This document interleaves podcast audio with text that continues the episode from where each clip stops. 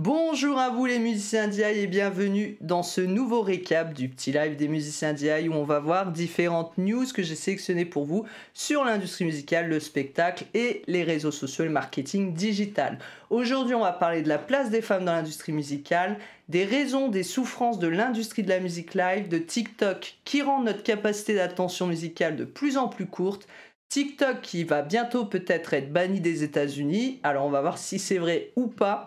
On va parler de WhatsApp qui met fin à l'anarchie des groupes de discussion et de Facebook qui lance une nouvelle fonctionnalité professionnelle. Alors c'est parti, on se retrouve tout de suite après le petit jingle.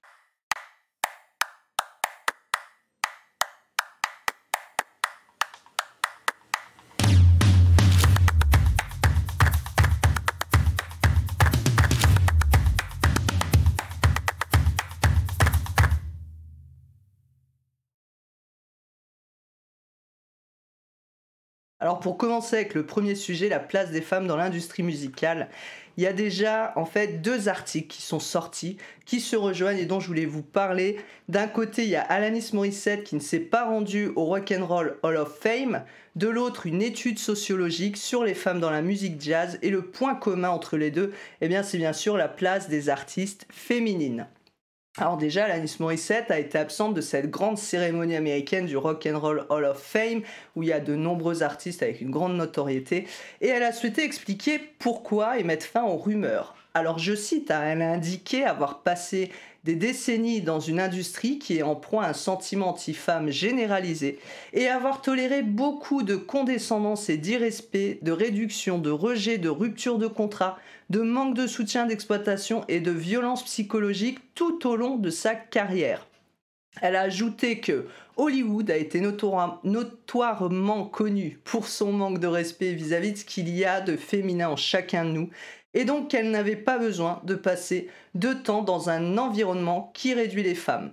Alors, pour la petite aparté, tous les articles que je vous cite ici, tous les extraits sont issus d'articles de nombreux médias, blogs, etc. Vous retrouverez toutes les ressources, comme d'habitude, dans la description de cette vidéo YouTube. Alors à côté, la place des femmes dans la musique jazz, c'est un article qui était titré dans professionspectacle.com Femmes dans le jazz, chantez si vous voulez, mais ne jouez pas. Et c'est Marie Buscato, qui est professeure de sociologie à l'Université Paris 1 Panthéon-Sorbonne et chercheuse à l'IDHES, qui est aussi auteur du livre Femmes, du jazz, pardon, qui était invitée dans une émission pour parler des discriminations subies par les femmes, de la dévalorisation permanente des femmes chanteuses et la difficile percée des femmes instrumentistes dans le milieu du jazz.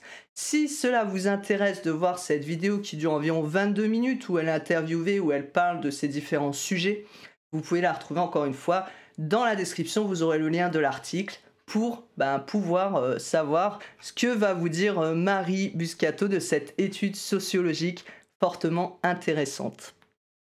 Le deuxième sujet euh, dont on va parler maintenant, hop, c'est les raisons des souffrances de l'industrie de la musique live.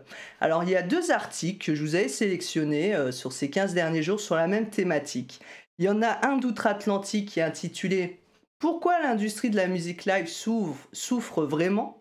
Et un de l'Hexagone qui est intitulé Festival et inflation, une année en demi-teinte et un avenir confus et ces deux articles, en fait, font part des mêmes problématiques dans la musique live. Et c'est là qu'on voit bien que c'est un problème mondial et pas seulement un souci en France. Vous savez, on a déjà parlé euh, dans la dernière vidéo des problèmes des festivals et euh, de la reprise qui a été difficile et des problématiques qui arrivent pour 2024 avec les JO et le manque de sécurité des festivals. Et donc ça rejoint un petit peu ces derniers sujets. Donc déjà, euh, dans les différentes raisons de ces souffrances sont citées la hausse des coûts et l'impact sur l'industrie de la musique live. Les articles en fait parlent du climat économique actuel qui n'est pas favorable, la flambée des coûts de carburant, des visas aussi, des artistes internationaux qui doivent aller en tournée dans d'autres pays, des artistes et des équipes qui annulent des tournées plutôt que de faire face à des dépenses sans précédent. À moins qu'un artiste, dans l'article américain, il cite, vous savez que les artistes américains font beaucoup de choses en indépendant, et disent qu'à moins qu'un artiste ne soit signé avec un grand label ou qu'il soit financièrement à l'aise, les tournées sont de plus en plus inaccessibles pour ces artistes indépendants, souvent qui financent eux-mêmes leurs tournées. Et la récession euh, mondiale imminente a un impact sur les budgets des personnes qui vont entourer en fait euh, bah, tout le milieu du spectacle live et entraîner une dépense, une diminution des dépenses de divertissement aussi. On en avait parlé aussi avec les abonnements à la fois Apple qui vont augmenter pour payer les artistes, mais on voit que ça va pas régler le problème parce que le public, lui, limite ses dépenses de divertissement et donc ses augmentations, on va en parler juste après, vont diminuer euh, bah, la venue du public dans ces différents événements. Il y a euh, Alice Boignet, qui est directrice artistique de Art Rock, qui est un gros festival, qui a dit que cette année, ils ont fait complet les trois soirs. Pourtant, ils sont arrivés à un budget ric-rac à cause des différentes augmentations. Donc même en faisant le plein, c'est très compliqué de faire du bénéfice aujourd'hui.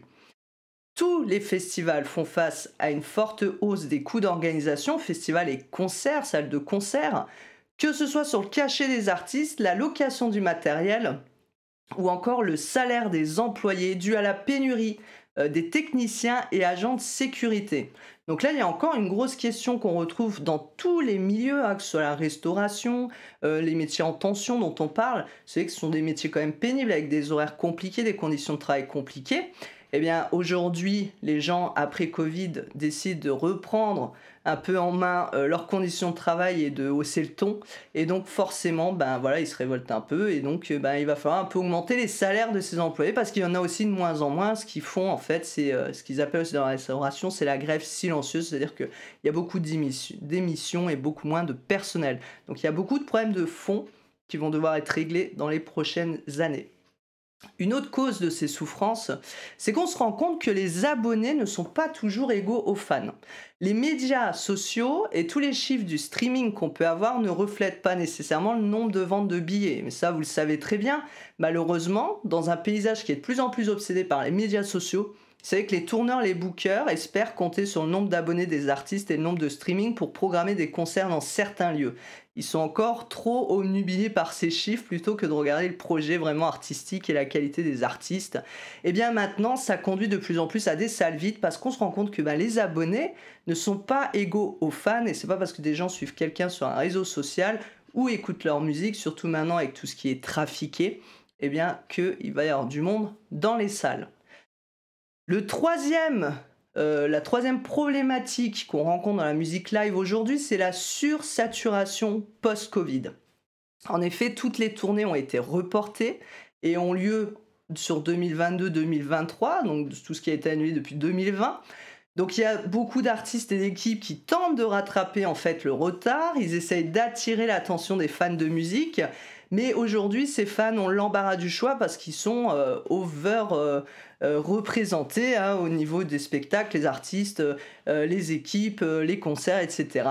Et les festivals ont été aussi gravement touchés par le Covid-19. Il y a beaucoup d'entre eux qui n'ont même pas pu encore récupérer tous les coûts perdus pendant ces dernières années, aussi en raison des annulations liées au Covid. Même si on en parle moins en moins, il y a encore cette maladie qui est présente et qui fait aussi que des artistes sont malades ou autres et annulent encore aujourd'hui. Et de nombreux organisateurs de festivals ont dû aussi annuler complètement leurs éditions 2022 faute de moyens ou faute d'artistes.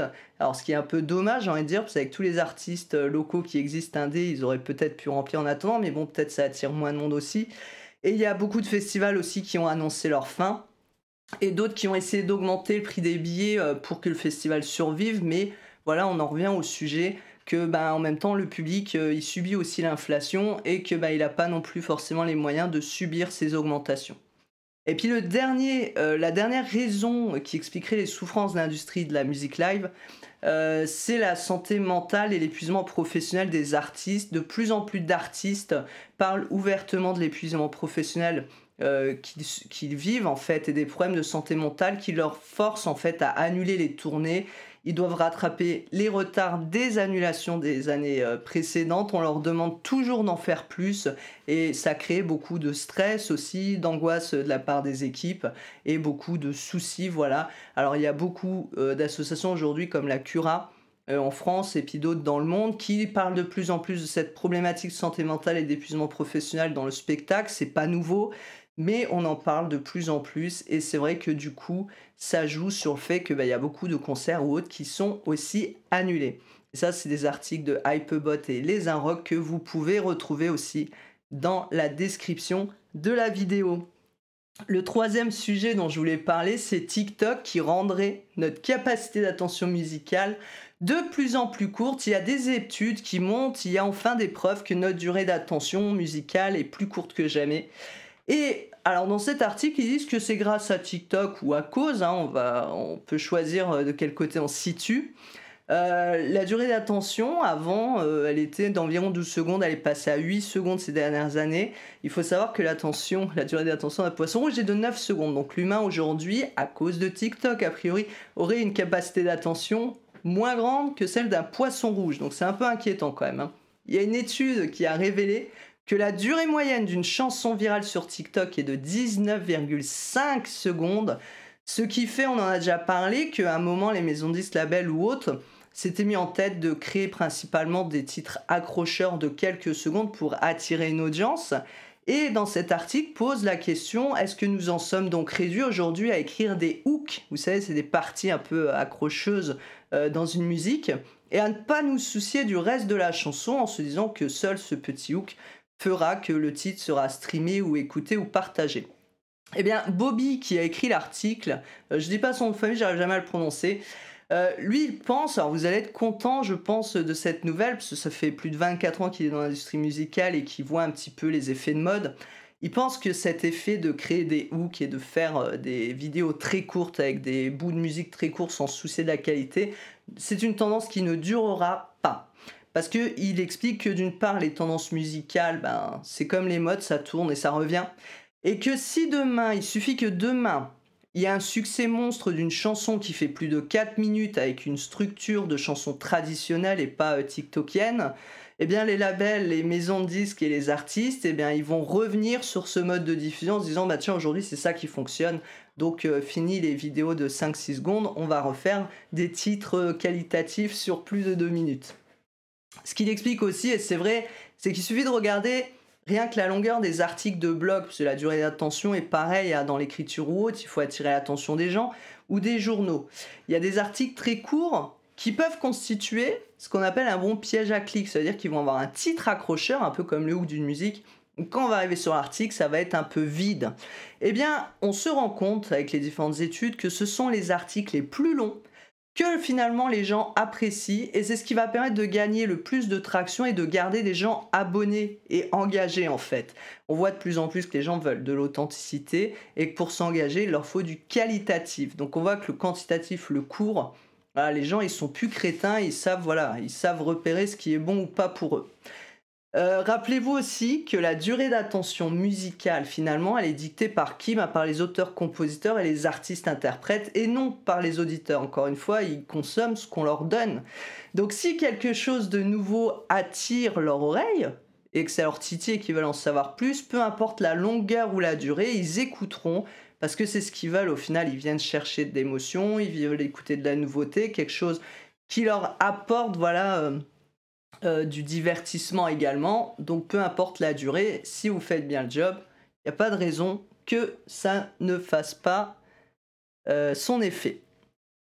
On continue avec TikTok pour ce quatrième sujet. Donc TikTok bientôt banni des États-Unis. Est-ce que c'est possible ou pas?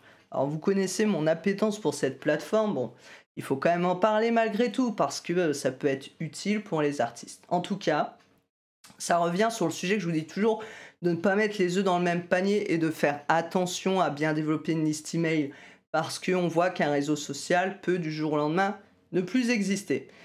Et TikTok serait peut-être interdit, c'est voilà, on, ne sait pas vraiment. En tout cas, le commissaire de la FCC, la Federal Communication Commission aux États-Unis, a appelé à la fermeture immédiate aux États-Unis de cette plateforme dans un contexte de préoccupation croissante en matière de sécurité nationale. L'application deviendrait pour eux une forme d'infrastructure, je cite, d'infrastructure d'information critique, faisant de sa propriété par une société mère chinoise un problème de sécurité nationale croissant. En juin, cette structure, cette fédération là, FCC aux États-Unis, a envoyé des lettres même à Apple et Google, qui sont des entreprises américaines, pour leur demander de supprimer TikTok de leur shop d'applications. Alors aujourd'hui, la FCC n'a pas un grand pouvoir pour autoriser ou interdire. En tout cas, il y a quand même un sénateur démocrate la semaine dernière qui a dit que ce n'est pas quelque chose euh, qu'on entendrait dire normalement, mais que pour lui, Donald Trump avait raison sur TikTok il y a quelques années. Rappelez-vous, on en avait déjà parlé, au moment où Trump était encore au pouvoir, il y avait Mark Zuckerberg, je ne sais jamais comment on prononce non plus, Facebook, qui est venu voir euh, Donald Trump en disant écoute euh, Donald, euh, il y a un petit souci quand même, c'est que TikTok est en train de prendre le pas sur Facebook et voilà, il faut être un peu patriotique. Et donc Donald Trump a commencé à faire des démarches pour faire interdire TikTok sur le sol américain. Il n'a pas été au bout parce qu'il n'a pas été réélu. Mais en tout cas, même les démocrates commencent à dire bah il avait peut-être raison. Et il continue, ce démocrate, en disant que si, alors je cite, si votre pays utilise Huawei, si vos enfants sont sur TikTok, la capacité de la Chine à avoir une influence indue est un défi beaucoup plus grand, une menace beaucoup plus immédiate que tout type de conflit armé réel. Et on voit en effet que le partage des données, il y a beaucoup de soucis avec TikTok, même les employés auraient accès aux données euh, des utilisateurs sur TikTok. Nous n'avons pas les mêmes règles d'utilisation et de protection des données. Bon, ce qui est un peu drôle, c'est que les États-Unis crient après la Chine, mais nous, en Europe, on crie après les États-Unis qui ne respectent pas non plus les données. Mais il faut quand même s'intéresser aussi dans le contexte géopolitique avec ce qui se passe en ce moment entre la Chine et les États-Unis qui est pas top top top. Et euh, forcément, il y a des guerres qui vont arriver euh, technologiques aussi où on va scratcher certaines plateformes pour que euh, voilà, les plateformes n'aient pas accès à certaines données dans le pays. Donc il faut bien prendre conscience de tout ça, c'est important parce que ça va aussi influer vous les plateformes que vous allez utiliser pour développer votre musique et créer votre audience et que si vous misez tout sur des plateformes comme TikTok aujourd'hui, ou peu importe laquelle, eh bien, sachez que voilà, suivant la géopolitique, ce qui se passe dans le monde, et puis euh, voilà, les, accords entre les pays, etc., bah, il peut arriver que même des plateformes de divertissement soient euh, attaquées ou euh, supprimées ou autres. Donc, il faut quand même en prendre bien conscience. On va parler maintenant de WhatsApp, qui vient de lancer une nouvelle fonctionnalité alors WhatsApp, c'est le même groupe hein, que Facebook, hein, c'est le groupe Meta. Et donc euh, cette fonctionnalité est arrivée il y a peu de temps sur les groupes déjà euh, de Facebook qui se sont inspirés euh, grandement d'applications comme Slack ou d'applications comme Discord, qui permet en fait de créer, créer des canaux euh, de discussion avec des thématiques, un peu comme si vous aviez un site web avec des pages différentes. Et ça permet d'éviter d'avoir tout un contenu qui défile sur une page et ne pas pouvoir le trier, le classer, ou euh, de pouvoir donner accès à certaines parties ou pas d'autres à votre communauté. Et eh bien du coup, WhatsApp vient de lancer cette fonction de communauté. Et euh, ça va permettre en effet, alors pour le WhatsApp classique, quand vous communiquez avec votre famille, vos amis, vous n'aurez pas besoin d'utiliser ça, mais pour euh, comme ils expliquent sur l'article, les associations de quartier, des groupes de parents d'élèves, des collègues d'une entreprise, où nous on s'intéresse plus à une communauté euh, autour d'un artiste, d'un projet musical, eh bien vous allez pouvoir créer des petits canaux de discussion pour des thématiques de discussion et ça va éviter que tout le flux de messages anarchiques euh, soit dans un seul canal. Par exemple, vous pourriez pourquoi pas utiliser un canal de discussion pour parler de vos actualités concerts, un canal de discussion pour parler des nouveaux clips, un canal pour parler, euh, je sais pas, euh, d'un live stream qui va venir, un canal de discussion pour votre audience, qu'elle puisse communiquer entre fans directement où vous intervenez pas forcément, et puis peut-être de canaux de discussion privés que vous donnerez accès à des, des soutiens en fait, des personnes qui vous paieraient un abonnement avec des exclusivités. Voilà. Enfin, il y a pas mal de choses à envisager. Si WhatsApp est une plateforme que vous souhaitez utiliser pour votre communauté euh, autour de votre projet musical, votre communauté VIP, donc il y a les groupes Facebook, il y a Discord, mais si vous préférez utiliser WhatsApp, eh ben, sachez qu'aujourd'hui, vous allez pouvoir faire plus facilement ces petits canaux de discussion et ça, c'est plutôt sympathique. Et on va terminer avec Facebook qui lance, donc je vous disais, je veux votre avis dessus, dites-moi en commentaire, hein, euh, n'hésitez pas à me dire ce que vous en pensez. Euh, Facebook lance son mode professionnel. Alors le mode professionnel, c'est quoi? C'est euh, quelque chose qui va être disponible pour tous les profils sur la plateforme de Facebook. Alors le profil, pour voilà, on va revoir un petit peu certains vocabulaires pour qu'on s'assure de parler de la même chose. Sur Facebook, vous avez les profils ou ce qu'on appelle le compte personnel. C'est le compte que vous créez pour utiliser Facebook en fait avec votre nom, votre prénom.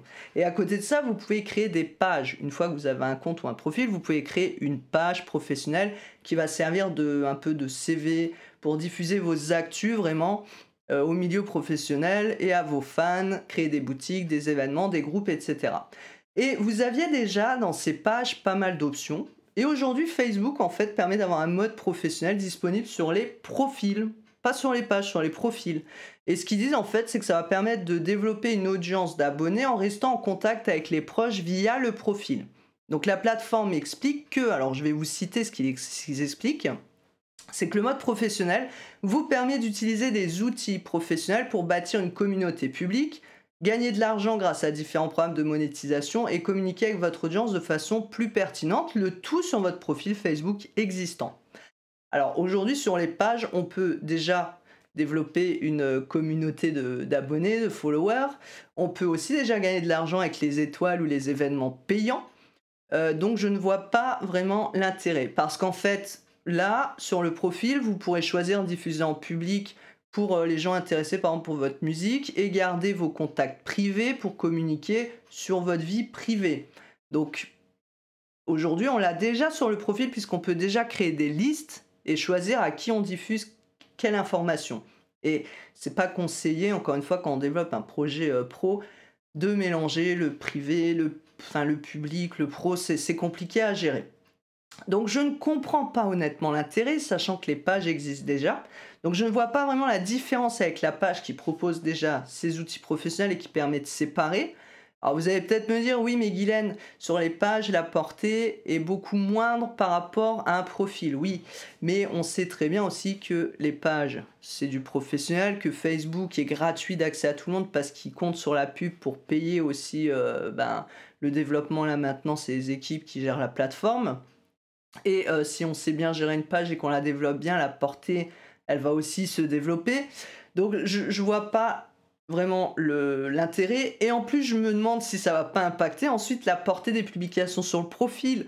Parce que si vous utilisez votre profil pour du pro, du coup, euh, bah, est-ce qu'ils vont pas aussi réduire la portée sur le profil? Parce qu'aujourd'hui, c'est vrai qu'on dit vous avez un groupe, un profil avec votre nom d'artiste, vous faites quand même une page à côté pour avoir les outils de monétisation, d'événements de boutique.